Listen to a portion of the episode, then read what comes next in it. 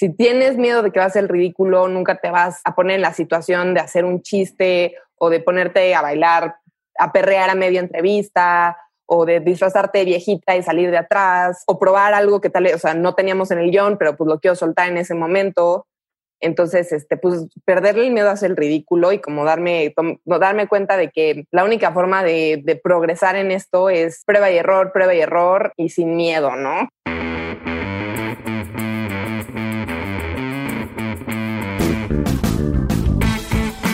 Hola a todos, yo soy Diego Barrazas y esto es Dementes, el podcast en el que tengo conversaciones profundas, reales y prácticas con las personas que hacen y no que dicen que van a hacer, que están constantemente retando el status quo y desafiando las reglas convencionales para hacer realidad sus proyectos. El día de hoy me acompaña Inés Palacios. Inés es host de Cultura Colectiva, un medio digital que converge arte y cultura a través de contenido. Sus programas en YouTube son Tenemos que hablar, un programa de entrevista con la peculiaridad de que hace preguntas incómodas, el Weekly Update que tiene temática de noticias y La Papaya donde habla de temas de feminismo. Recientemente lanzó su podcast Las Ondas con H, Las Ondas con H, en el que habla de temas mucho más personales e introspectivos. Ya sabes que puedes revisar su trayectoria detalle junto con los enlaces a todo lo que platicamos aquí en las notas del episodio. Si estás escuchándonos en Spotify, en la descripción y si estás escuchándonos en YouTube, abajo en la descripción también. En el episodio, Inés me cuenta cómo es que llegó a Cultura Colectiva, cómo se ganó un lugar como host, cómo ha desarrollado las ideas de sus programas y nos deja ver un lado de ella que normalmente no vemos en sus programas. Así que si estás creando contenido, tienes un medio digital o simplemente buscas crecer en tu trabajo, este episodio es para ti. Por cierto, cada semana subo contenido exclusivo a Insider. Este miércoles hay episodio de Políticamente Incorrecto con Pedro Luis Ibarra y el viernes daré una mentoría sobre cómo probar ideas de negocio. Así que ya lo sabes, si quieres seguir aprendiendo y ser parte de esta comunidad, ve a dementes.mx, diagonal comunidad para que veas toda la información. Ahora sí, te dejo con este episodio.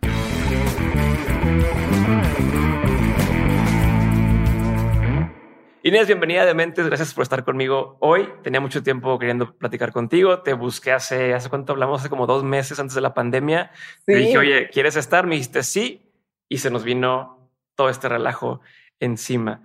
Y hoy justamente, bueno, lo publicaste un par de días, pero vi un post que ponías donde decías, extraño el foro que maldije muchas veces y verla como este nerviosismo cada que voy a hablar con alguien eh, famoso y el levantarme el ánimo y demás. Eh, Quisiera empezar por ahí porque tengo muchas dudas hacia atrás, pero quiero entender cómo has vivido esta, esta diferencia, cómo, cómo te has sentido. O sea, que sigues haciendo tu trabajo, pero es muy distinto a lo, que, a lo que era antes. Entonces, si pudiéramos entrar por ahí, te agradecería un montón y después muy ir hacia atrás a la historia.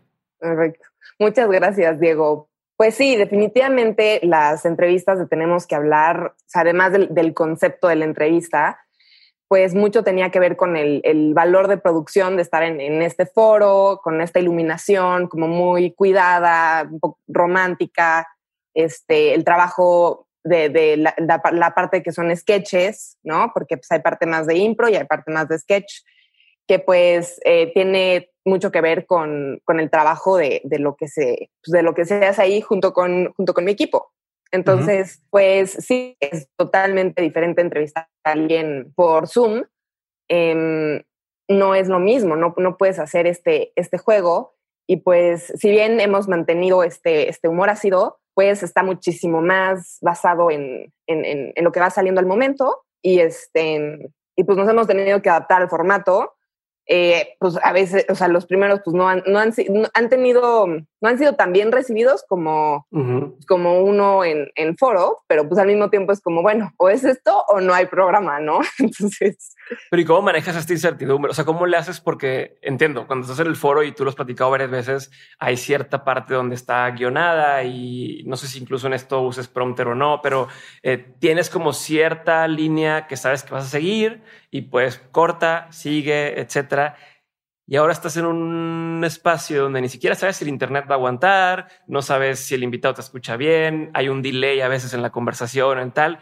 ¿Cómo, cómo manejas ese, ese, ese diferente estrés ahora o incertidumbre? O, sí, pues bueno, se sigue haciendo, o sea, seguimos trabajando en un guion, este, se le sigue enviando al, al invitado, pero pues ahora lo que, lo que intento hacer es este, como que echar, echar un poco el, bullying como más sobre la marcha, ¿no? O sea, como que haga, dice algo el invitado que creo que, que puedo, puedo este, desmenuzar, bullear un poquito más por ahí y pues ahí voy picando piedra.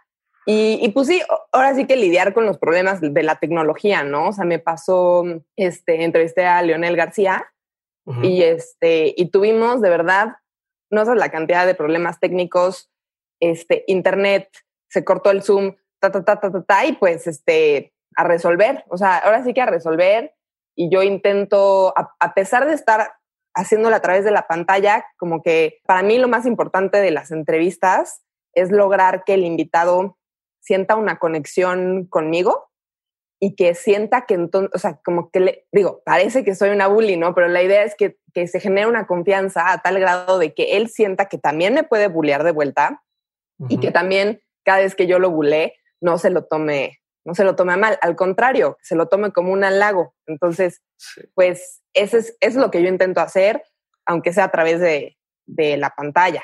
O sea, te pones de pechito. ¿no? Así como para tírame, tírame carrilla. Pero, pero a ver, y, te pregunto porque yo estoy, o sea, yo estoy de este otro lado, ¿no? Y, y, hoy estoy haciendo el trabajo que tú haces, es diferente esquema y es diferente, pero igual se sienten un nerviositos de, híjole, este, ¿a dónde nos va a llevar esto? Y, cómo voy a hacer para conectar y demás.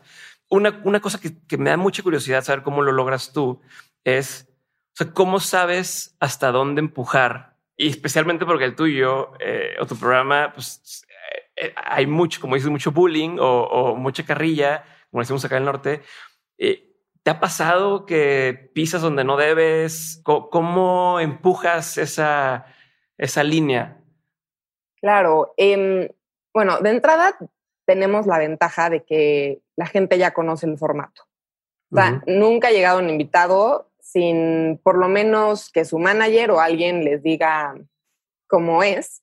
Y la gran mayoría eh, llega ya estudiados, o sea, han visto varios episodios, etcétera, y em, se les manda el guion, entonces tampoco hay, hay sorpresas. Y sí ha tocado que ah, digan, no, espérate, esta, esta pregunta está medio pasada de lanza, eh, vamos a omitirla. Y sí, o sea, la verdad es que sí, en una que otra ocasión pues, una pregunta no cae bien, o sea, de que, de que lo sientes como, chin, esto no cayó bien, se sintió awkward, pero genuinamente awkward, no awkward, chistoso. Y pues la verdad se quita y, y se, sigue, se sigue la entrevista. Al final... Pero tú, pero tú cómo lo manejas, o sea, porque una cosa es que, ok, cayó mal y lo pueden editar, pero tú estás hablando de esta relación que estás haciendo con la persona y si de pronto empiezas a incomodar, a mí hubo una vez una, una conversación que tuve que me, que me pasó algo así y se siente raro. O sea, se siente ya como, ah, ¿cómo lo manejas? Pues la verdad intento que, que se diluya con las siguientes preguntas, que se entienda que, que nada es malintencionado y al final también la gente que va pues es gente muy profesional y que tiene muchos años de experiencia en este tipo de cosas y que yo creo honestamente que ya, ya tiene la piel suficientemente gruesa para entender que pues a veces así toca en las entrevistas. Y yo creo, si te, si te soy honesta, que tocaría mucho más en una entrevista normal que en una de estas. Porque justamente parte del formato es reírnos, la verdad, de que hay mucha gente que es muy mal entrevistando. O sea, hay mucha gente que, que no se prepara, hay mucha gente que mm, hace preguntas inapropiadas, ¿no? Este, digo, tiene muchas cosas este formato, pero parte de. Con sesgos de machismo y de, ¿sabes? De, a ver, ¿y tú por ser mujer cómo le haces? Y es de que, güey, no tiene nada que ver Exacto. eso. Exacto. Entonces, pues la verdad, este, creo que todo ha sido bastante controlado, la gente es muy profesional. Nosotros también, el equipo en cultura colectiva también es súper profesional, entonces nunca ha pasado a mayores.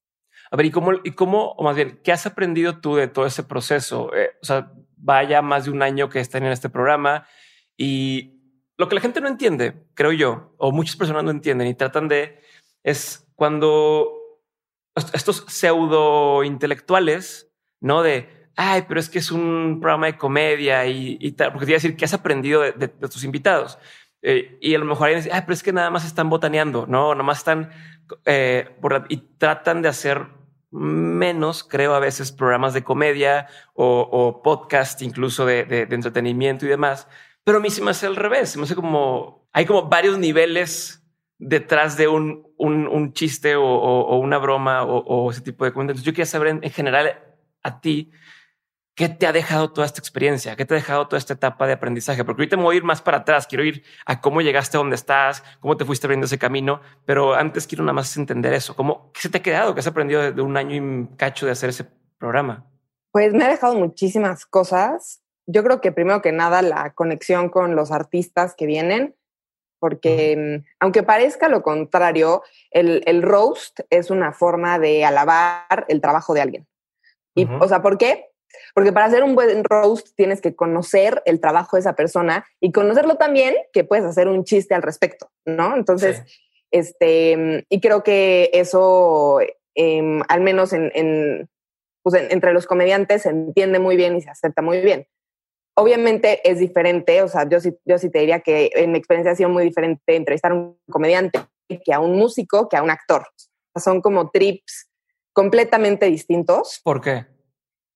Em, pues obviamente los comediantes le entran mucho más al juego y son los que me regresan mucho más fuerte todos los chistes. Los músicos normalmente son artistas muy, muy clavados con su trabajo y, quieren como pues sí quieren hablar mucho, mucho más de, su, de su disco, de sus conciertos, de su arte, y a veces es difícil este, el juego de la comedia. Hay, hay unos que le agarran súper bien, por ejemplo, Sabino, este, por su personalidad, fue, fue como, como si fuera comediante, pero es que Sabino tiene como algo de comediante, ¿no? Eh, eh, sí, sí, ese vato es súper multifacético. Sí. Sí, sí, yo, yo lo vi, yo cuando, cuando iba a grabar con él, yo vi la entrevista contigo y estaba preocupado y le dije cuando llegó, dije, en la madre, ¿cómo? O sea, dije, me va a empezar a tirar carrilla o no sé qué va a pasar. O sea, dije, va a estar raro porque la trajo y incluso veía los comentarios de la gente y decía, Inés, te, te, te agarró de bajada, o sea, te la, te la volteó, ¿no? Como que mucha gente agarró eso y dices, y luego, luego llega Sabino y es muy serio. O sea, bueno, la primera impresión es muy tranquilo,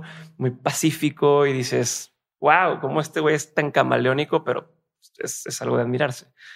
Pero, pero estaba en eso, en, qué más has aprendido. O sea, que, y no solamente de los invitados, sino de la experiencia de entender, porque tú misma lo has dicho, no, no, ni eres actriz, ni tienes experiencia en actuación, más que ya vi uno que otro rol que te han invitado, eh, pero estás jugando un personaje eh, en, el, en el programa que has aprendido todo. Cuéntame aprendizajes de todo. Quiero, quiero saber. Pues, híjoles, es que hay mil cosas, pero de entrada como quitarse un poco el miedo de hacer el ridículo, porque pues creo que para este tipo de proyectos, si tienes miedo de que va a ser ridículo, nunca te vas a poner en la situación de hacer un chiste o de ponerte a bailar, a perrear a media entrevista o de disfrazarte de viejita y salir de atrás o, eh, o probar algo que tal o sea, no teníamos en el guion, pero pues lo quiero soltar en ese momento. Entonces, este, pues perderle el miedo a el ridículo y como darme, darme cuenta de que la única forma de, de progresar en esto es prueba y error, prueba y error y, sin miedo, ¿no? Como un poco. Eh, obviamente he aprendido mucho trabajo en equipo. La verdad es que tenemos que hablar, no, no es un proyecto que yo haga sola, ni mucho menos. De hecho, tenemos guionista, director, productor y editores. Y entre todos nosotros, cada uno pone un pedazo, una parte de su creatividad y por eso eh, tenemos este producto, ¿no? O sea, yo no te puedo decir, ah, es, es, es mi producto, es, no, o sea, es una idea que, que gestamos en cultura colectiva y que entre todos lo logramos. Entonces, también el trabajo en equipo ha sido un buen aprendizaje. Y la verdad, he aprendido cañón, o sea, hacer una entrevista es, es más complicado de lo que a veces, de lo que la gente creería, porque mm, pues tienes que superar el nervio de la entrevista y ponerte a escuchar el invitado realmente y eso yo no lo sabía hacer. Las primeras entrevistas yo estaba tan nerviosa que ni siquiera podía escuchar lo que me estaba diciendo el invitado. O sea, de verdad, era, no lo escuchaba, entonces obviamente pues no podía llevar bien la entrevista porque no lo estaba escuchando. Entonces, pues sí, todo eso. ¿Y cómo aprendiste? ¿Cómo, o sea, ¿cómo te fuiste quitando el nervio?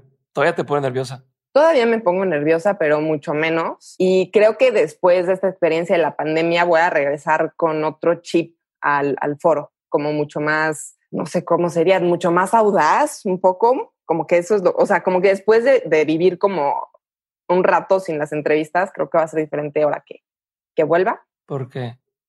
Mm, pues supongo que un poco con la misma filosofía de que no sabes lo que tienes hasta que lo pierdes. sí, y pues escuchar literalmente fue decir, a ver, es una entrevista, es un programa más que va a salir en YouTube de los miles que se suben diario.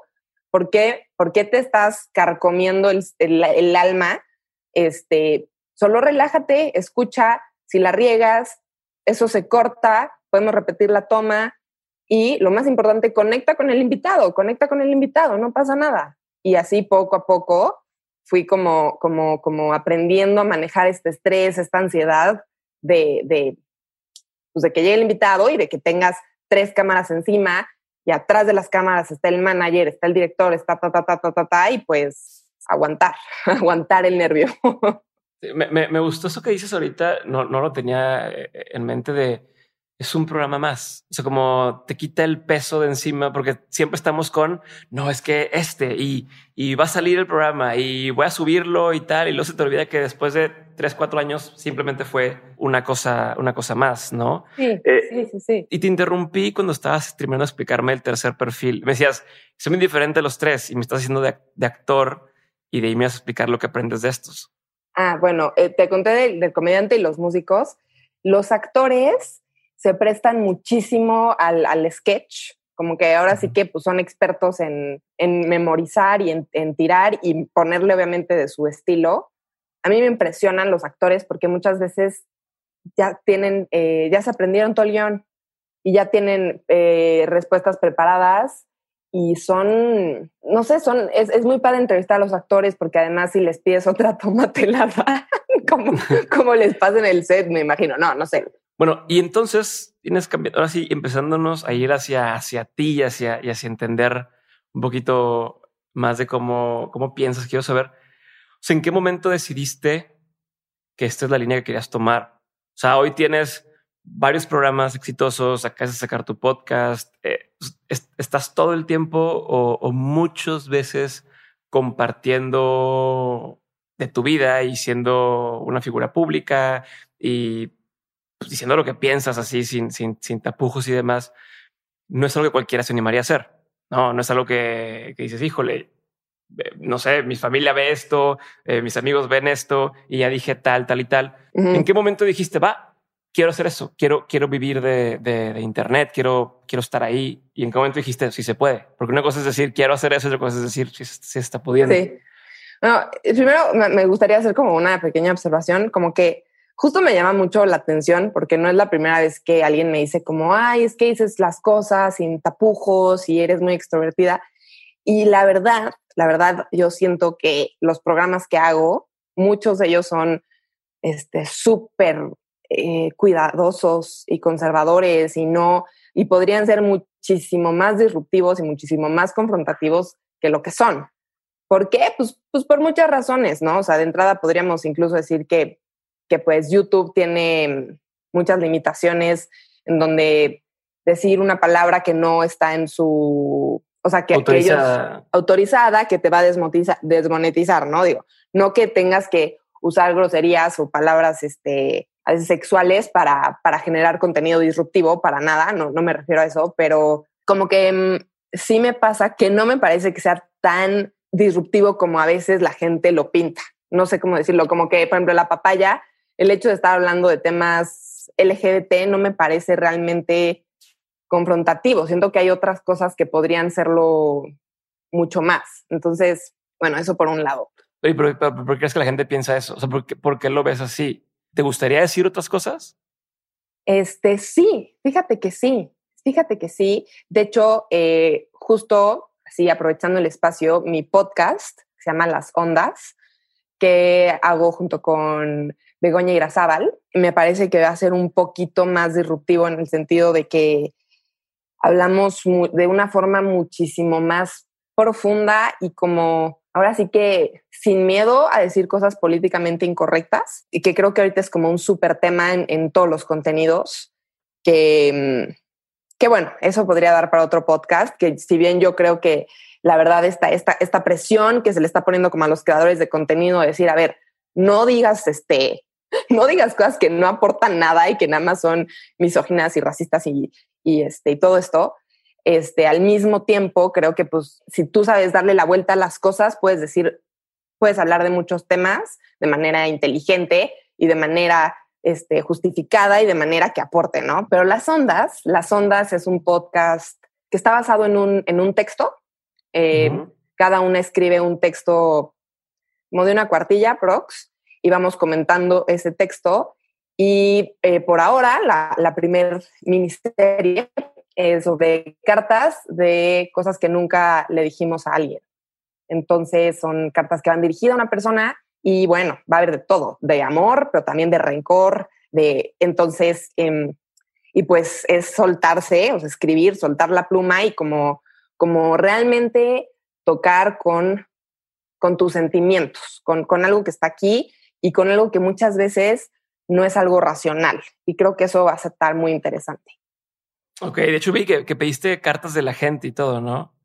Sí, sí. ¿Te das, te das sorpresas? ¿Te das sorpresas eh, sí, la verdad es que sí, me, me llegaron muchas notas de voz, eh, cosas súper lindas, y parte del concepto es que al final vamos a insertar audios de, de la gente y, y, pues generar también este, pues incluir a la gente un poco, yo lo, lo relaciono con los programas de radio en donde tú podías hablar y contar pedir una canción o contar una experiencia y el, locutor te comentaba algo al respecto de eso este, pero en versión podcast. ok, porque tú empezaste en radio. Sí, hice radio un rato en, en la universidad. A ver, y, y cómo, o sea, y volviendo a, a, a, lo del principio, este, cómo, cómo de radio dijiste, bueno, voy hacia acá y termino, sea, ¿cómo fue tu caminito para terminar hoy siendo tu host de varios programas? Pues la verdad es que no, para nada siento que es algo que, que, que planeé, ¿no? Como voy a hacer esto y luego esto y luego esto, ¿no? Pues sucedió que, o sea, el tema de radio sucedió que estudiaba en la Ibero, sucedió que se abrió un espacio porque hicieron cambio de parrilla de locutores que llevaban mucho tiempo ahí y pues eh, Ibero 99 dijo, ya basta, necesitamos como nuevas voces. Y pues yo tenía mi mejor amiga con la que siempre hacíamos como proyectos juntas y le dije, ay, ¿por qué no aplicamos a, a, a un espacio, no? Se acaba de liberar, se acaba de ir gente y armamos una presentación, un concepto que se llamaba, se, se llamaba Epifanías, nuestro programa. Uh -huh, uh -huh. Y, y, lo pichamos a, a, los jefes de la estación de radio y les gustó. Y pues ahí este, estuve un rato.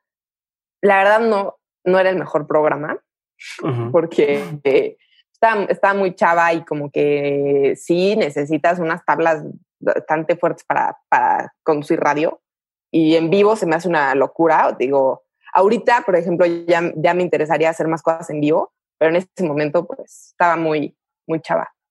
Luego salí de, de la universidad, eh, una amiga, pues como todos, yo dije, pues tengo que buscar trabajo.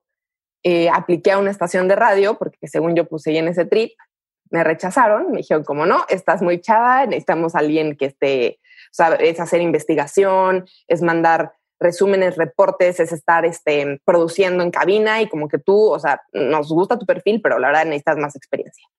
Entonces dije, bueno, eh, una amiga me dijo, mira, en cultura colectiva están buscando gente que edite y haga guion para videitos en Facebook.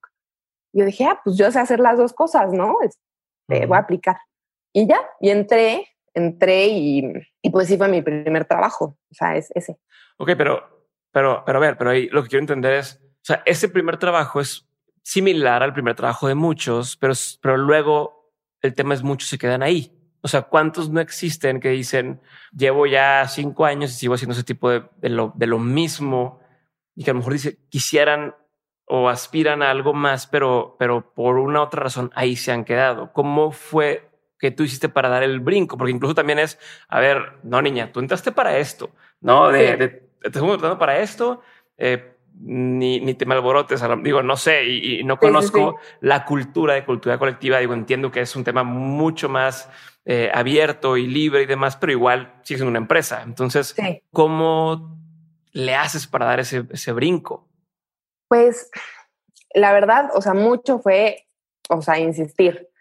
Eh, cultura colectiva ya llevaba un rato eh, interesado en abrir un área de, de, producción original, ¿no? Hacer contenido uh -huh. que ellos filmaran, que ellos distribuían en sus diferentes redes y estaban desarrollando esa área. Eran una productora, un fotógrafo y un director activo. Y empezaron a probar una que otra cosita.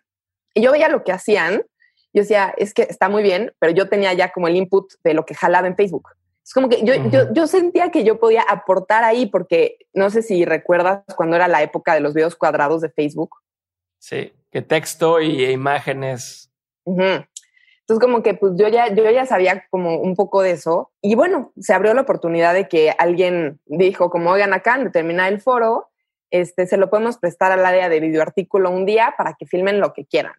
Entonces yo dije, pues yo quiero filmar algo, ¿no? O sea, y literal fue como este, estaba yo descubriendo el tema de la copa menstrual, que me parecía como algo muy bueno, un producto que la verdad estaba trendy también en redes, y dije, pues es que siento que yo puedo hablar de esto eh, de una manera como chistosa y sin que sea como pues morboso o no, porque pues al final es complicado, ¿no? Entonces, pues me dieron el chance, lo filmamos, compré unas papayas, las partimos, este, hice un, un guion y pues lo subimos a Facebook y este le fue súper bien. O sea, tiene, explotó, o sea, tiene, ahorita tiene nueve millones de views ese, esa primer papaya.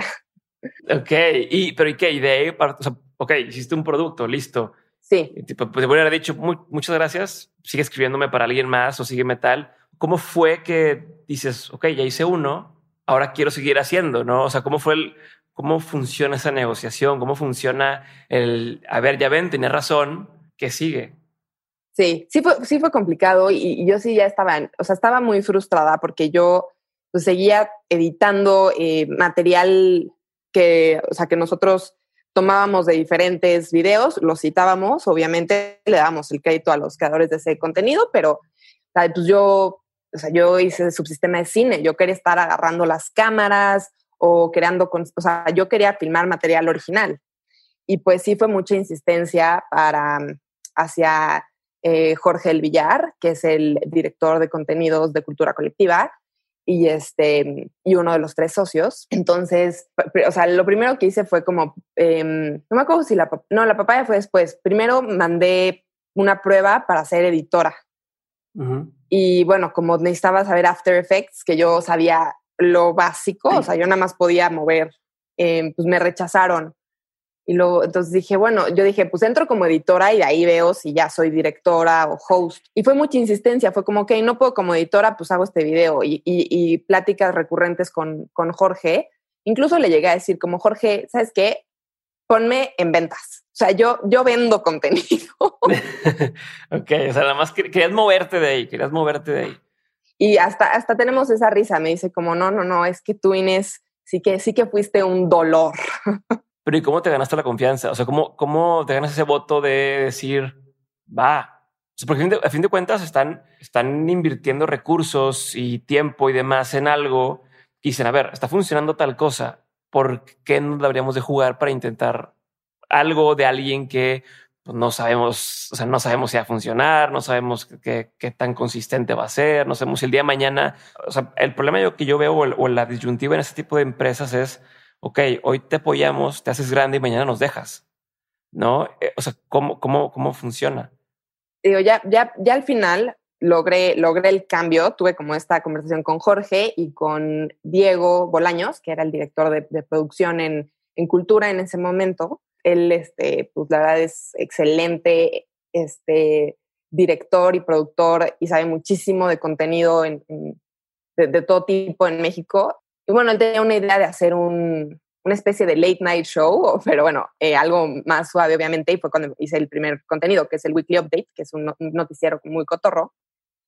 Y como, como, o sea, fue, es que todo se dio o sea, de verdad, de verdad todo se dio de manera muy orgánica, ¿no? O sea, ellos, eh, Cultura Colectiva necesitaba crecer una audiencia en YouTube y pues yo les estaba dando una opción que ellos no tenían, que al final, eh, ya, o sea, que sabemos que en YouTube la gente quiere ver personalidades y quiere ver caras y pues eh, como empezó a funcionar esto, se fueron desarrollando los otros, ¿no? Una cosa llevó a la otra, ¿no? Del weekly saltamos a tenemos que hablar y de tenemos que hablar saltamos a abrir el, canal de Inés Palacios con la papaya, etcétera. Y pues ahora sí que yo, o sea, yo he ido creciendo como junto con cultura colectiva, ¿no? O sea, como que hemos ido avanzando juntos y este, y pues con respecto a lo que dices, pues es como cualquier, como cualquier compañía, ¿no? Al final ellos, este, tienen como, como un plan de, de, negocios y quieren ver cómo diversificar como sus, sus, ingresos y pues ellos, ellos, ellos creen y piensan que tener eh, un host que haga diferentes contenidos puede ser una, una buena opción para esa, para generar ingresos también. Ok, y ahorita que decías de, de, de yo, yo estuve ahí dándole y dándole, el otro día escuché que dijiste que el talento está sobrevalorado. Mm. ¿Tú qué combinación crees que, crees, o sea, que sigues creyendo eso? O sea, ¿realmente crees que el talento está sobrevalorado? ¿Y por qué crees eso? Mira, es que la verdad es algo que me conviene creer a mí. O sea, si, si, si vas por la vida, es que de verdad, o sea, si vas por la vida creyendo que la única forma en la que la que, por ejemplo, la gente en el mundo del entretenimiento, los artistas, lo tienen por talento, entonces te estás dejando y tú no eres talentoso o no tienes unas skills maravillosas, te estás dejando, te estás poniendo en una posición que no te favorece, ¿no? Entonces, si lo piensas al revés y dices, ok, o sea, sí hay gente que es talentosa, pero el talento está sobrevalorado, te pones en un lugar en donde tú puedes conseguir lo que quieras a, a través de trabajo y esfuerzo y estudio y entonces, o sea, yo yo a veces pienso cosas que son las que me ayudan a mí a crecer. Y pues esa es una de las que, de las que pienso. A ver, ¿cómo que otra cosa piensas? Me dio curiosidad. Bueno, últimamente también pienso que si una idea está en mi cabeza por más de dos semanas y no la he ejecutado, tengo que ejecutarla. Como que a veces pasa, creo que a los o sea, como a los creativos, creo que les pasa que, bueno, yo creo que tienen muchas más ideas de las que pueden ejecutar Creo que ese es mi caso también. Em, tengo muchos más programas, muchos más tweets, muchas más stories, muchas más ideas de guiones que lo que realmente puedo hacer. Entonces, como que digo, pues la única forma de como que contrarrestar esta, esta energía de creación y esto de, de, de lo que realmente puedo hacer, pues es, si algo ya está empezando a, este, que lleva mucho tiempo dentro de mí, pues pues lo ejecuto de una u otra manera, ¿no? Tal vez sale a forma de tweet, o sea, tal vez sale a forma de... Entonces, pues eso pienso, que, que, que las ideas hay que darles salida. Ok, ¿y cómo le haces ahorita que decías eso de, de, que todo el tiempo estoy pensando, entonces todo el tiempo estoy teniendo ideas y demás? Justo te iba a preguntar, ¿cómo, cómo manejas ese tema personal? O ese tema de, de... Y también hace eco con lo que mencionabas al principio de tengo muchas más cosas que decir, de las que se pueden a lo mejor o de las que hemos podido decir en, en la papaya o, en cualquier otro de tus otros programas, ¿cómo decides qué va en una cosa? ¿Cómo decides qué va en otra cosa? ¿Cómo decides, ok, de esto sí voy a hablar en el video y esto me lo voy a quedar callado? O sea, ¿cómo, cómo, vas decidiendo eh, qué tiene cabida, qué tiene cabida en canal de Inés, qué tiene cabida, cabida en, en, en, cultura? ¿no? Y, y, te lo pregunto porque he estado con gente, por ejemplo, que, que escribe para otros y que, pero que también hace su stand-up o que hace su tema. Y entonces es, pues, ¿cómo te deshaces de ideas y se las das a alguien más? ¿No? O, y cómo decías cuál, no, esta es mía y esta yo la voy a hacer. Um, pues mira, e-, esto es muy curioso. Que la verdad, las ideas son infinitas, ¿no? O sea, realmente no importa si mi idea la estoy ejecutando en mi chamba de cultura colectiva o si lo estoy haciendo por fuera, ¿no? O sea, al final eh, pues yo tengo como otra inquietud que es este, dirección de cine. Hice un, dirigí un sketch que escribió Alexis de Anda y, y Guachada Funk y yo no salgo en el sketch, yo solo lo, lo dirigí. Entonces, pues nada, nada tiene que ver con, con cultura. Pero, o sea, eso de entrada, como que sí creo que es otra vez tú ponerte el pie de, de, intentar como proteger tus ideas. Al final creo que lo importante es, es ejecutarla, ¿no? Entonces da igual en qué espacio lo hagas. Con respecto a, qué, a qué decir en qué, pues sí tiene que ver mucho con, pues con el formato, ¿no? O sea, por ejemplo, eh, la papaya tiene un formato donde hablamos de la manera de, ciertas cosas, ¿no? Concretamente, eh, muy, mmm, pues está muy delimitado la forma en la que hablamos de las cosas. Y, este, y está muy bien, pero, por ejemplo, justo las ondas, lo que yo, o sea, lo que, lo que yo propuse junto con, junto con mi equipo y junto, junto con Bego era que, que yo justamente quiero eh, salirme un poco de ese papel de una, como de tu hermana grande que te cuenta que de ciertas cosas, ¿no? O sea, yo le dije, no, yo quiero hablar como desde una vulnerabilidad, que ahí no, puede, no tiene cabida, ¿no? Porque es como un poco esta, como gurú medio sabia que, no. Y aquí en las ondas, por ejemplo, es una Inés con miedo, es una Inés vulnerable, es una Inés este, que tiene muchas preguntas de su vida, que tal vez está lastimada de ciertas cosas del pasado o quiere ciertas cosas en un futuro. Entonces, pues, creo que va a ser como pues, muy interesante para mí como creativa y también para la gente que ya conoce mi trabajo, pues va a ser como, wow, o sea, no sabía que, que Inés tenía esa inseguridad, ¿no? Claro, porque eh, te escuché mencionar lo que eres una persona muy sensible y que eh, la chipilona, que, que, es que vives tus emociones pues bastante, ¿cómo se puede decir? Como que las vives a fin de cuentas.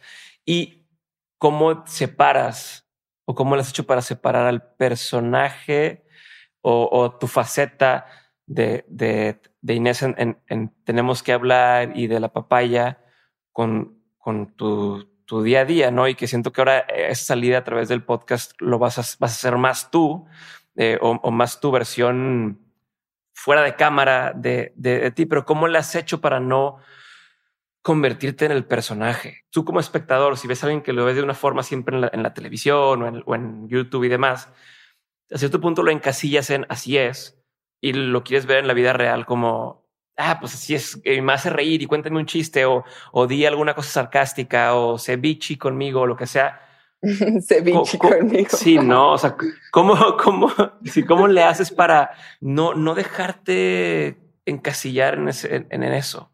Pues supongo, o sea, supongo que es un poco también como, como sería el trabajo de, de un actor, ¿no? Como decir, ok, pues entiendo, entiendo mi personaje, pero pues yo no soy eso, ¿no? Eh, y pues si no haces ese ejercicio, pues te puede pasar lo que pues, le ha pasado a varios actores, que es que pues, se vuelven locos, pero también, no sé, como que al final una, una buena herramienta es lo que decía igual al principio, tenemos que hablar, como decir, este es un programa, su función es entretener, informar a la gente, y yo, eh, o sea, también yo lo veo mucho, o sea, como, pues este es mi trabajo, ¿no? O sea, yo digo, mi trabajo y mi carrera, ¿no? Pero es como, y, o sea, y yo estoy comprometida con hacer un, contenido entretenido, eh, que le saque una sonrisa, unas risas a alguien, o en, el caso de la papaya, pues poner ciertos temas sobre la mesa que tienen que ver con feminismo. Em, y pues eso es lo que, lo que yo tengo, lo que yo tengo que hacer, ¿no? Em, creo que lo interesante de la gente que es, es este, pues no sé, conductores o, o comediantes, pues sí trabajan mucho con su personalidad, pero pues yo lo veo como, como simplemente inspiración que tal les pueda ayudar en mis contenidos, pero, o sea, pues sí pongo límites, ¿no? O sea, digo como, a ver, o sea, ¿qué tanto voy a compartir? Pues, este, pues hasta aquí, ¿no? Y la verdad es que sí, es algo muy curioso porque mucha gente me dice, ay, es que yo quiero, ¿cómo me gustaría ser tu amiga? No sé qué, yo como, pues es que la verdad no me conoces, o sea, la verdad, eso es un, eso que ves ahí es un, es un personaje, es un producto, pero pues no me conoces al final y, este... Pero, pero, pero justo, justo lo que has de decir, o sea, no me conoces, pero eso es lo que, o sea, has, te has hecho de una audiencia, ¿ok? Tienes un, una audiencia, hay cierto segmento de personas que dicen, me gusta su programa, me gusta lo que hace, me gusta tal.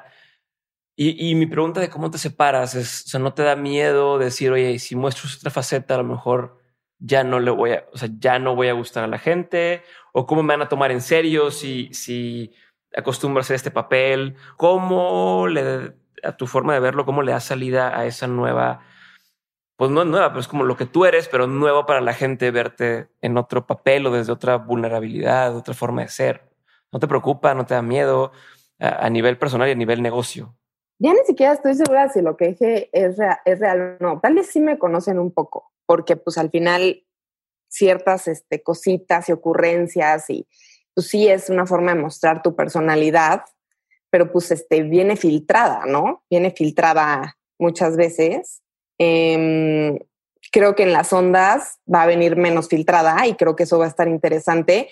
Creo que va a pasar un poco, o sea, creo que cuando haces un contenido mucho más de ese estilo, mucho más artístico, creo que sería el, o sea, artístico es decir, que cumple con tus necesidades como artista y no tanto con las necesidades de, la audiencia, porque al final, por ejemplo, la verdad es que la papaya es un producto que, que cumple con las necesidades de, de, o sea, cumple con un nicho en el mercado que nadie estaba haciendo. O sea, nadie estaba hablando de estos temas de forma divertida, digerible, un poco confrontativa, disruptiva, tal, y pues por eso funcionó. Pero digamos que no es como que cumple mi necesidad, la, la mía, de, eh, de hacer arte o de hacer comedia, etcétera.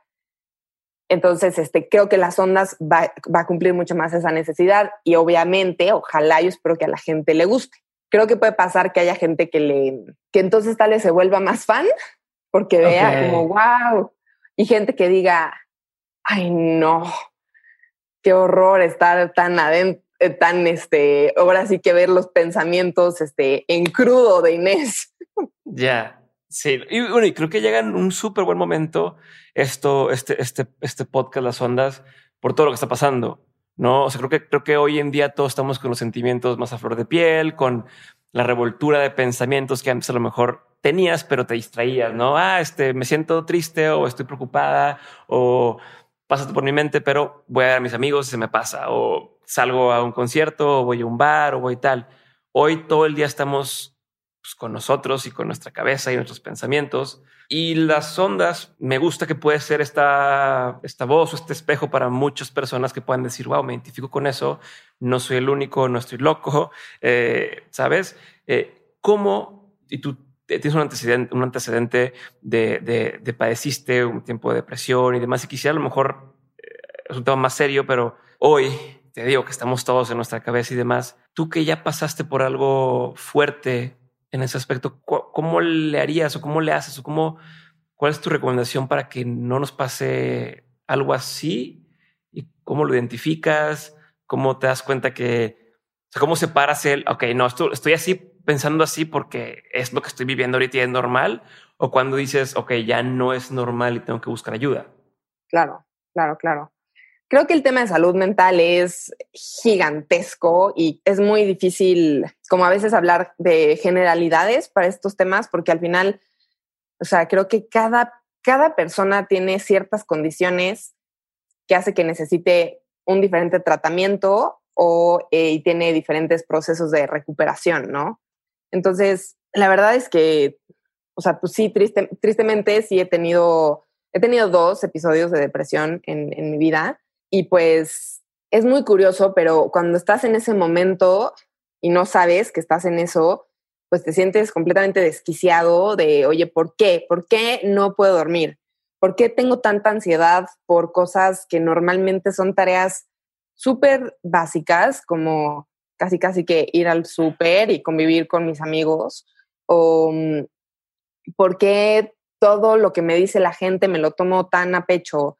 Em, en fin, y, y, bueno, la cosa con la depresión, al menos así sido en mi caso, es que pues, si no te la tratas, ahora sí que se va encarnando, ¿no? En tu ser, ¿no? Entonces, si antes tenías un insomnio una vez a la semana, pues ahora vas a tener cuatro, ¿no? Y si antes una cosa mm, te daba ansiedad, ahora pues diez cosas te van a dar ansiedad. Y, y, también digo, ¿no? O sea, yo, por ejemplo, mucha gente dice, me dice, ah, pues yo, yo, yo pasé por un tan tiempo, tiempo oscuro, estaba medio desanimado de la vida y es como, pues me sentía que no sentía muchas cosas, como, como antipático y yo como, no, pues cuando yo he tenido depresión siento todo a flor de piel, o sea, es como si tuviera todo en carne viva y mi mente va mil por hora, incluso hasta síntomas físicos de que taquicardia, de que, entonces, pues claramente, pues ahí te das cuenta que pues no es normal, ¿no? O sea, el cuerpo no debería tener esas reacciones. O sea, tú, tú deberías de poder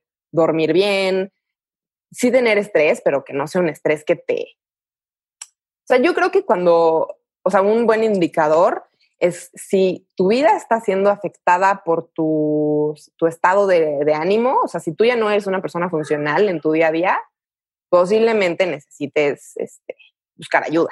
Y pues sí, ahorita la verdad es que está muy dura la cosa. O sea, yo desde que empezó la pandemia, lo primero que pensé, de verdad, lo primero que pensé fue, gracias a Dios que no estoy en una depresión porque esto lo hubiera vivido de una manera muy diferente.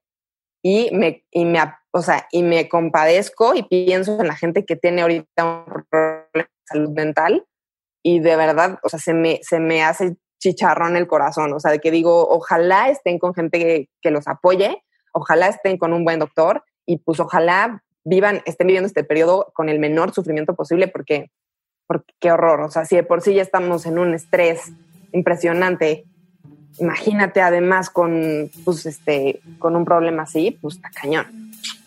Claro.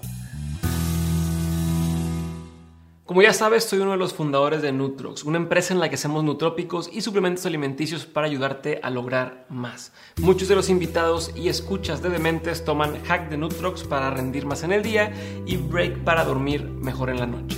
Por ser parte de la comunidad de mentes, quiero regalarte un 20% de descuento en tu siguiente compra utilizando el código de descuento de mentes.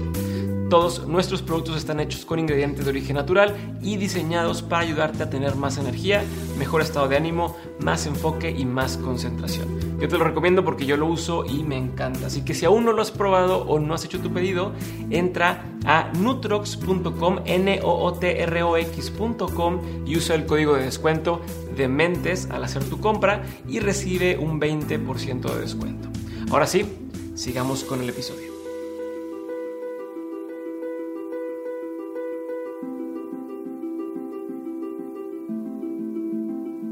Voy a hacer un cambio por completo de tema. Okay. perfecto. Vamos, pero por completo. Quiero saber cómo manejas la crítica, los haters, qué tanto te clavas, qué tanto no lo pelas. O sea, ¿cuál es tu filosofía ante eso de es que hay gente que dice, no, yo no leo los comentarios, yo sí leo los comentarios, eh, me lo tomo personal o, no me importa. ¿Qué, tú, ¿Tú qué? Porque estás ahí, estás, estás todo el tiempo ahí y hablas de cosas que uh, muchas veces se pueden prestar para, para críticas y bullying y demás. ¿Qué opinas? Uy, pues creo que sí es algo, mm, pues que supongo que toda la gente que decide exponerse, pues tiene que, tiene que encontrar la manera de, lidiar con eso. Y es curioso, o sea, yo siempre, siempre he pensado como al final esta chamba, ¿no? O sea, la, la posibilidad de hacer esta chamba y de ganar dinero de esta chamba involucra que básicamente tienes una audiencia, y que la gente te escuche. Y al mismo tiempo ese poder, ese poder de que alguien te escuche y le gusta lo que digas, pues también tiene su lado B, que el lado B es que alguien te puede escuchar y puede no gustarle lo que le estás diciendo. Entonces, como que simplemente es algo que viene en paquete y que no podría ser de otra forma. O sea, es como la razón por la cual yo puedo tener este trabajo es porque hay gente que, los, que lo oye y al mismo tiempo esa gente pues puede criticar lo que hago. Entonces, pues un poco entender que pues así es esto, ¿no? Y no hay otra forma de, no hay otra forma de hacerlo. Pero, y, o sea, ¿lees lo que te ponen? O sea, ¿te clavas? Sí, sí leo los comentarios, pero, o sea, lo leo en parte también pues para darle like a los que, a los que me gustan o responder alguna que otra cosita. No de todos los videos, o sea, sí hay videos en donde no, no lo checo. Y no sé, siento que hay de, de hate a hate, como que hay hate que no me hacen nada, que es como... Y de pronto hay unos comentarios que, por ejemplo, que sí, que sí digo, wow, o sea, te tomaste el labor de, de repasaste esto varias veces, tal vez incluso has visto cosas que, que a mí me han molestado o has evaluado y, y como que generaste algo que eh, realmente busca herir. No sé cómo explicarlo. Y sí digo, wow, o sea, como que de cierta forma sí le diste al clavo, porque sí es algo que me perturba, si es algo que me molesta y, y, lo, y lo decodificaste y lo pusiste. Y ahí sí es cuando digo, wow, o sea, sí la gente, la gente puede hacer, puede ser mala onda, o sea. Pero te cala o más bien dices, ah, te mamaste, que, o sea, ¿cómo la tienes? Pues a veces sí, a veces no. A veces sí, a veces no. Depende, depende ahora sí que en qué momento lo, lo lea la verdad es que intento no clavarme. O sea, si leo algo que no me late, es como, Ay, ok, bueno, ya, next, voy a hacer otra cosa y, y ya. Pero, o sea, en general diría que nunca, nunca he leído demasiado hate como para decir, ay, ya no quiero hacer esto. No. Ok, ¿y, y cómo sabes, o más bien tú que estás metida en esto y llevas pues, ya varios años metida en desde antes, incluso cuando hacías nada más los videos estos este, cuadrados. ¿Qué ves que viene? O sea, ¿hacia dónde va todo? No, independientemente de pandemia o no pandemia, o si quieres tomarlo en cuenta, pero en general, ¿a dónde va el tema del contenido por internet? ¿A dónde va los programas eh, en línea? O sea, si tuvieras que decirle a alguien, vete por acá, ¿o qué mm. sería? O sea, pero en, o sea, ¿en, qué aspecto? O sea, como en la parte creativa, en la parte comercial. En, en, en todo. O sea, imagínate que estás escuchando a alguien que dice, es que yo quiero empezar a hacer, no sé, videos en YouTube, o quiero meterme a redes, o quiero tal, o entonces tú querías, te dice, oye Inés, pero ¿por dónde empiezo? ¿Para dónde, para dónde va la industria? ¿O qué me fijo? ¿Qué? ¿Me expliqué? Uy, uf, es que eh, sí te explicaste. O sea, creo que es un, o sea, es algo muy, muy difícil. Yo doy la idea que cualquier persona puede tener un, un programa, un contenido. Creo que al final todas las personas son interesantes, todas las personas tienen algo que decir, una opinión, una experiencia, un análisis que hicieron respecto de algo. Entonces, pues bueno, la diferencia está en, en hacerlo o, no hacerlo. Y creo que, mm, pues, ¿qué recomendaría yo? Pues hacer algo, o sea, de entrada, algo honesto y, genuino. O sea, no puedes como, pues hacer, sí, tiene que ser honesto, tiene que ser algo en lo que creas, algo o en lo que quieres ser mejor en eso, ¿no? Quieres estudiar y, mejorar en eso. Pues creo que también es, o sea, bueno, la verdad, yo creo que en todos los eh, ámbitos la industria está súper competido, entonces creo que es un camino duro. Es, es duro porque pues también para vivir de eso, pues, o sea, ¿cómo le haces, no? ¿Generas un contenido para que la gente esté dispuesto a pagar por ese contenido? ¿O generas un contenido que tenga tanto alcance que una marca esté dispuesta a comprar publicidad dentro de tu contenido? Y cualquiera de las dos cosas va a ser muy difícil. Ok.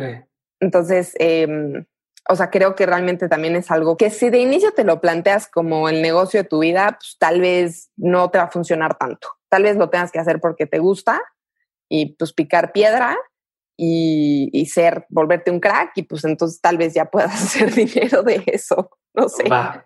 Buenísimo. Y nos vamos a hacer una, una, sección de preguntas concretas. Sale la pregunta es concreta, pero no tienes que ser concreta en tu respuesta. Terminas de contestar y paso a la siguiente. Okay. Pregunta número uno, Inés, ¿cuál ha sido el peor consejo que te han dado?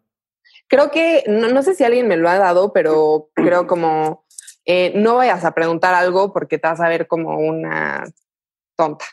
O sea, esa idea, que no sé si alguien me la dijo en concreto, pero siento que es como algo que todos tenemos y creo que eso está fatal. O sea, no preguntar de algo que genuinamente no sabes, este, pues es pésima idea.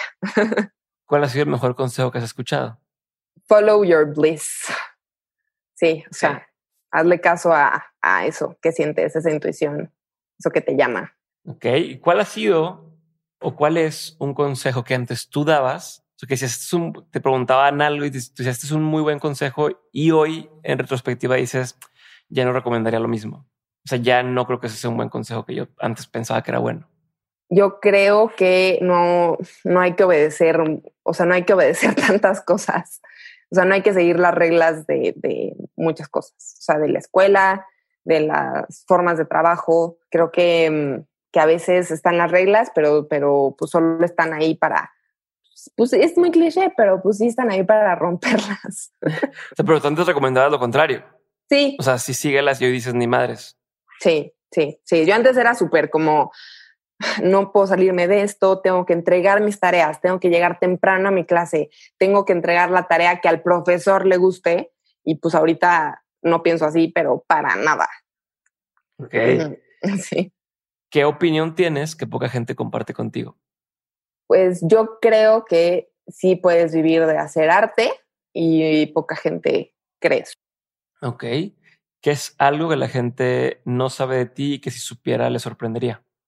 Pues no, es que no sé, no, yo, algo que tal, que siento que sí se ha llegado a sorprender la gente es que la verdad yo no estoy, o sea, yo sí le, le tengo como muchísimo respeto a las drogas y como que no me, siento que no está, no, está súper normalizado y no, y yo no comparto para nada esa, esa idea como de, del uso frecuente las drogas y, tal. Eh, sí, no. Y como, como que siento que a veces puede sorprender esa idea, pero pues este, eso. Sí, creo que, creerían que, ay, pues te mueves en ese ámbito, seguramente andas todo el tiempo acá. ok. Eh, ¿Qué te da mucha curiosidad hoy en día? Uy, puta, un montón de cosas. Em, me, da, me llama mucho la, atención el tema de la comedia, cómo se hace la comedia, qué funciona, qué no funciona. Eso, o sea, como que ahorita el, tema de la comedia me tiene súper enganchada y, y, pues me llama muchísimo, me, me, da mucha curiosidad del el mundo del stand-up. Hoy, ahorita que pues no, nadie está saliendo, pero creo que me da mucha curiosidad esa, ese tema de subirte a un escenario y ver qué se siente, ha de ser impresionante. Tengo entendido que lo intentaste una vez, ¿no? O sea, que, sé que, quisieras en un futuro estar eh, haciendo algo así, pero y también escuché por ahí que alguna vez hiciste un intento de esto o, fue, o lo escuché mal. Sí, una vez tomé un tallercito y subí cinco minutos como graduación a un bar. ya, y te gustó. O sea, si quieres hacerlo.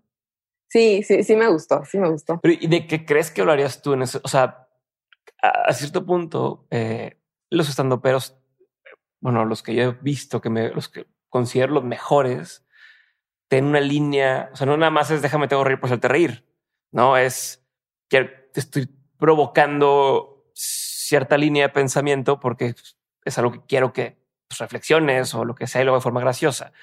A mí me da la impresión de que tú eres una persona que tiene algunas opiniones muy marcadas, muy concretas y que eres muy intelectual, es la impresión que me da. No sé, tú Y entonces eh, quisiera saber como qué líneas te gustaría explorar desde el punto de vista de la comedia o del stand-up. Pues, o sea, de entrada me gustaría hacer comedia que me haga reír a mí. Creo que es muy fácil decir, ah, pues voy a hacer chistes que hagan reír a los demás, como que, que serme fiel a mí la verdad sí me encantaría la idea de, sorprender a la gente, como que siento que es bien difícil y como, como decir, ay, no manches, como nunca me imaginé que esto lo fuera a decir.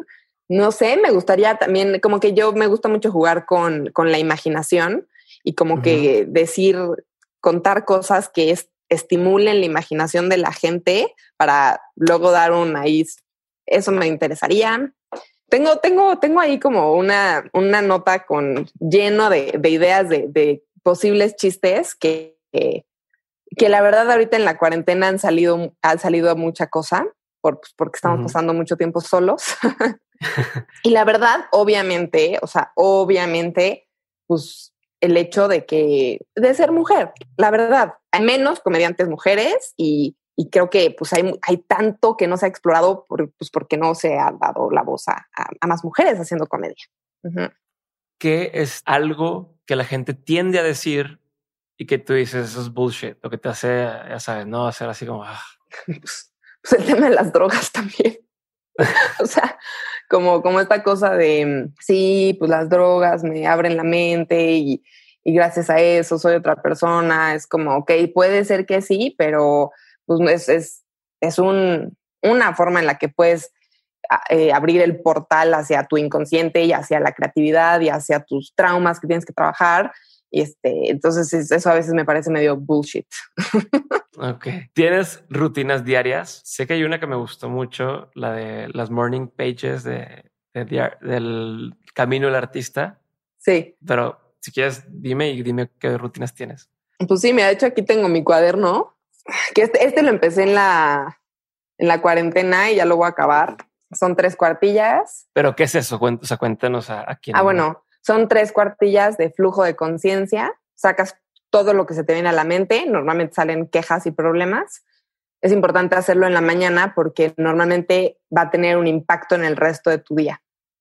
En cambio, si lo haces en la noche, no son morning pages, normalmente van a ser journaling, que es contar lo que hiciste en el día. O sea, por eso es muy diferente escribirlo en la mañana o en la noche. Y pues literal es como para limpiar, eh, limpiar los lentes. Es así, es limpiar, limpiar, limpiar y para que no pierdas el, el, foco de lo que quieres. Lo haces todos los días en la mañana.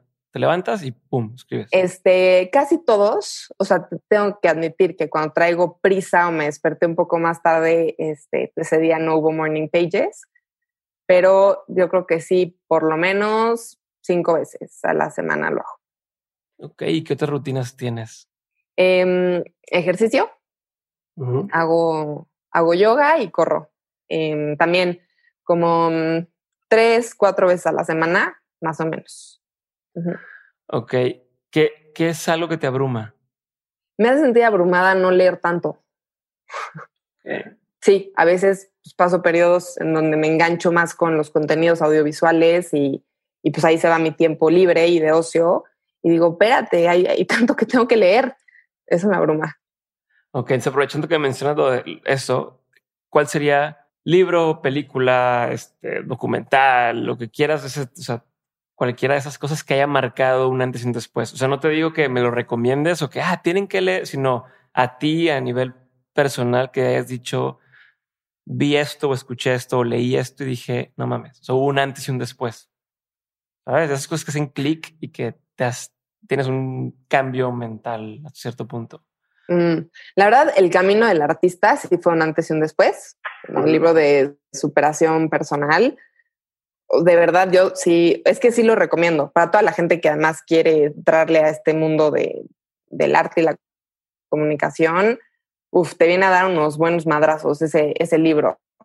En 1984, esta novela de George Orwell, la leí hace mucho, pero la sigo citando porque eh, para mí, o sea, el, cómo aborda el tema del lenguaje y cómo el lenguaje te da libertad y si te van quitando lenguaje, te quitan libertad para mí fue como un parteaguas porque justamente me di cuenta de, de la relación y de lo importante que era para mí el tema de la comunicación, ¿no? Como, entonces sí fue muy impactante. ¿Qué, tanto sientes que ese libro se vuelve relevante hoy con todo lo que está sucediendo?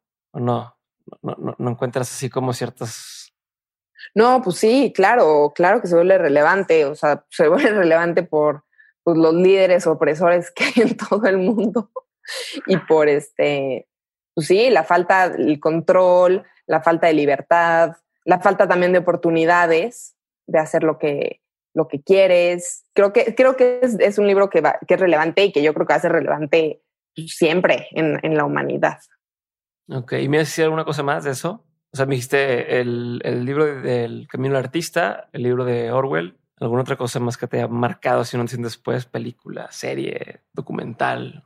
Pues la verdad, creo que sí me ha marcado, o sea, en general, ver comedia, o sea, ver comedia de, sea, tanto comediantes mexicanos como comediantes, eh, pues, este, internacionales. Eso, eso me, me, cambia, me cambia el switch cada vez que veo que alguien me hace reír, me, se me resetea el cerebro. A ver, ¿y a quién ves? O sea, que tú que te dedicas a crear piezas audiovisuales y contenido y demás, ¿a quién tú sigues? O sea, ¿quiénes tú ves? ¿A quiénes te inspiran? Eh, dijeras, mira, entiendo que ves de muchas cosas, pero probablemente haya ciertos que dices, siempre regreso a estos. Pues ahorita, o sea, ahorita, o sea, me lo descubrí hace poco, eh, pero Juan Carlos Escalante es un comediante que se me hace excelente, o sea, me encanta. Hay otra chava que se llama Gaby Navarro, que me parece parece buenísima. Chumel Torres me da mucha risa en sus tweets, la verdad. Ali Wong, que es una comediante estadounidense coreana, este, tiene, tiene dos stand-ups en Netflix que sí te, te explota el cerebro cuando los ves. Mm. Pero no tiene que ser comediantes, ¿eh? O sea, me refiero a, en general, o sea, a quién sigues, a quién, a quién pelas en Instagram, o a quién pelas en Twitter, o a qué, o qué videos ves en YouTube. me da mucha curiosidad eso de la gente que hace ¿A quién, a quién, a quién ve? ¿A quién, ¿A quién más veo? Decide, no consumo tanto YouTube, no. Pues escucho podcasts, podcasts de, de, los, de los de comediantes en, en, México. Sí, y sigo a un par de actrices mexicanas también. Como que me interesa mucho saber, como, como que hay algo que también me llama en ese mundo de la actuación. Pues a las actrices que están teniendo más proyectos en México, pues a todas ellas las, las sigo en Instagram. Perfecto. Te voy a hacer un par de preguntas más y terminamos sería cómo han cambiado tus prioridades a lo largo del tiempo. Pues la verdad, cada vez más me importa, o sea, hacer contenido y cosas que me que me gusten a mí, que de las que yo me siento orgullosa, que diga como, wow, esto es bueno, esto, esto es propositivo, nadie más lo está haciendo, esto tiene un buen impacto, esto, y retarme, retarme a mí misma y saber que, que en realidad podemos hacer tantas cosas y no las hacemos porque nos han dicho que no podemos. O sea, nos, nos dicen, no, ¿cómo, ¿cómo vas a hacer comedia? Tú nunca este, has hecho comedia. Eh, ¿Cómo vas a escribir lo que sea? Y es como, pues, pues haciéndolo, ¿no? Este, entonces eso como que lo tengo súper claro y, y como que me da gusto como haber, haber llegado a un punto en donde digo, voy a seguir. O sea, como que ahora sí que tal vez suena un poco, no sé, no sé si la verdad es soberbio, pero como que un poco, o sea, sí siento que como que una vez que descubres que no, que tú eres la que te, te pones esos límites, este, nadie te puede parar, o sea, nadie te puede parar. Eso, eso ha cambiado mucho. Perfecto. ¿Qué es la lección más memorable que te han dejado tus padres? Que hay que trabajar duro por lo que quieres, que todo se puede negociar. Perfecto. Y ahora sí, les voy con una última pregunta. Gracias por tu tiempo, gracias por compartir conmigo. Eh, ahí te va la pregunta. Se la hago a todos los invitados y es de todo lo que has vivido y que has eh, experimentado en tu vida y tu trabajo, has tenido un montón de aprendizajes. Si tuvieras que quedarte con tres aprendizajes, quisieras tener siempre presentes, o sea, que te sirvan como brújula eh, a la hora de tomar decisiones en tu día a día y demás, ¿cuáles serían? Una muy importante para mí es una frase que, es, bueno, es de un poeta, que ni siquiera sé qué poeta es, pero bueno, es No feeling is final. No feeling is final es verdaderamente vas a salir de la mierda más profunda o también del momento más increíble de tu vida. Entonces, pues es esta cosa de que todo cambia, todo fluctúa, no importa el, no importa el, el final, o sea, sino el proceso y que, que pues si te sientes fatal un día, una semana, pues va a pasar, ¿no? Entonces, no feeling is uh -huh. final. Este, follow your bliss. O sea, a veces bloqueamos ese llamado divino y lo bloqueamos. Y pues dejemos de bloquear el llamado. O sea, si algo te está jalando a que tienes que hacer algo, escúchalo. O sea, por algo te está, por, o sea, por algo está en tu cabeza. Entonces, hazle caso al llamado. Eh, eso es mucho del camino del artista. Y también diría, no pasa nada equivocarse. Ok, salió mal el video, salió mal el chiste, te tiraron hate, en todos los comentarios son hate. ¿Y qué? No pasó nada, ¿no? O sea, sigues viva, el mundo no se cayó. Entonces, este... Ah, y esta es una última, perdón, es que este es un muy buen consejo. Tu mejor proyecto es el que estás por hacer.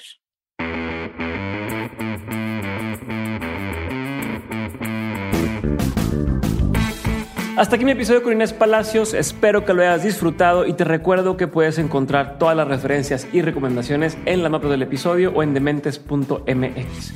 No olvides compartir el episodio con alguien que le pueda interesar y suscribirte si aún no lo has hecho. Yo soy Diego Barrazas y esto fue un episodio más de Dementes. Nos vemos el lunes en un nuevo episodio de Dementes. Bye.